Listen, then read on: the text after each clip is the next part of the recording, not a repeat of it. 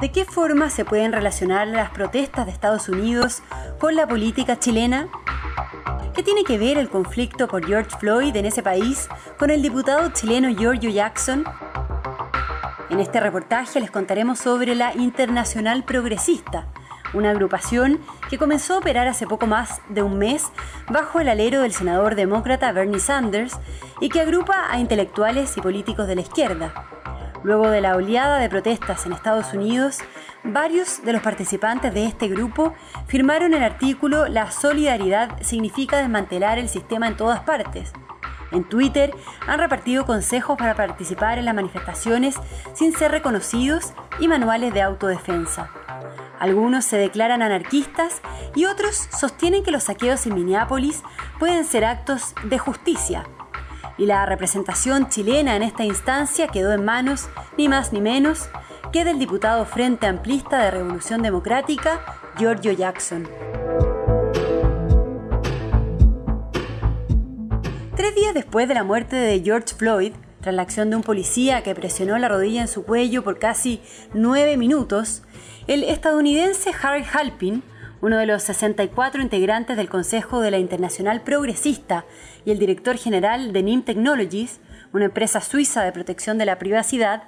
publicó en su cuenta de Twitter la imagen de una mano sosteniendo una bomba Molotov, pidiendo a todos aquellos que estuvieran en las calles durante las protestas en Minneapolis no olvidar cubrir su rostro y cabello, enviar emails y mensajes de texto encriptados utilizar guantes, no tomar fotos ni videos de camaradas, dejar el celular en la casa, no hablar con los medios vistiendo la misma ropa y no utilizar las redes sociales. Días después, en otro mensaje, Halpin clarificó la razón de estos consejos. Todos sabemos que las protestas de Black Lives Matter son legítimas, pero eso no significa que sus fotos no se usarán contra usted u otra persona de las que accidentalmente fotografió en alguna cacería de brujas impulsada por Trump. Fue textualmente lo que escribió.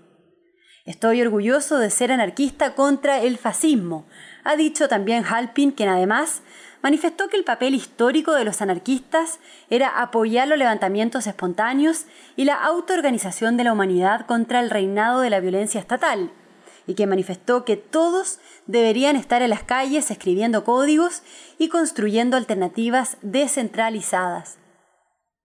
¿Pero qué tiene que ver todo esto con la política chilena realmente? Bueno, lo de Halpin nos recuerda a los Antifa, grupos que están vinculados a la izquierda radical o al anarquismo y que ganaron fuerza en Estados Unidos tras la elección de Trump en noviembre de 2016 con actos muy violentos que han sido condenados por los mismos demócratas e incluso por el hermano de George Floyd. Pero en Chile también hay grupos que se definen de la misma forma que los antifa.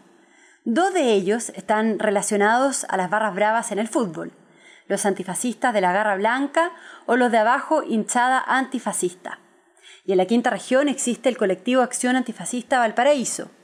todos activos en el estallido de octubre. Además, no podemos dejar de lado la participación de Giorgio Jackson, quien 12 días después de las protestas en Estados Unidos estuvo en un conversatorio invitado por el Wilson Center, un think tank ubicado a pasos de la Casa Blanca en Washington, D.C., y al día siguiente, el 13 de febrero, tuvo una nueva participación pública durante su viaje, esta vez en Nueva York.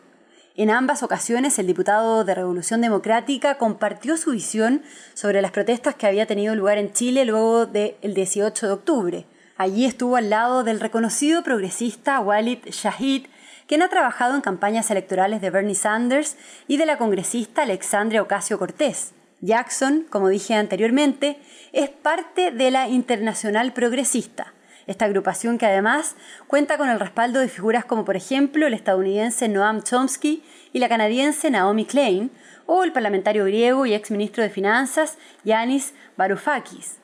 Y hay que decir que 23 de los integrantes de este consejo, incluyendo a Chomsky y a figuras como el ex canciller de Brasil Celso Amorim, el ex vicepresidente de Bolivia Álvaro García Linera y el ex presidente de Ecuador Rafael Correa, publicaron un artículo el 4 de junio en la página de la organización Open Democracy y luego en la propia web de la Internacional Progresista que titularon La solidaridad significa desmantelar el sistema en todas partes, en el que afirman que está surgiendo un nuevo movimiento de solidaridad a partir del Black Lives Matter. Aunque Giorgio Jackson no es uno de los firmantes del texto, el mensaje alude a las protestas que hubo en Chile. Los movimientos de protestas en todo el mundo están surgiendo y extendiéndose. En las calles de Santiago, jóvenes chilenos se manifestaron contra las condiciones generalizadas de pobreza, precariedad y brutalidad policial, subrayan en este documento. Y continúa diciendo que este contexto de protestas en el mundo sugiere un escenario de un sistema en un punto de quiebre y llaman a organizarse, a convertir en sus propias palabras estas expresiones espontáneas de solidaridad en un movimiento internacional duradero. Así, el activismo de los integrantes del Consejo de la Internacional Progresista que residen en el continente americano ha quedado de manifiesto durante los últimos días de protestas consecutivas en Estados Unidos con mensajes en Twitter y referencias directas a Trump, con la divulgación de manuales de autodefensa y con la afirmación de que saqueo es justicia. Bueno, yo me despido, muchas gracias por escuchar este podcast. Pueden revisar más detalles en el reportaje titulado El radical activismo de los compañeros de Giorgio Jackson de la Internacional Progresista en las protestas de Estados Unidos escrito por la periodista Emilia Bendaño en nuestro sitio web de El Libero.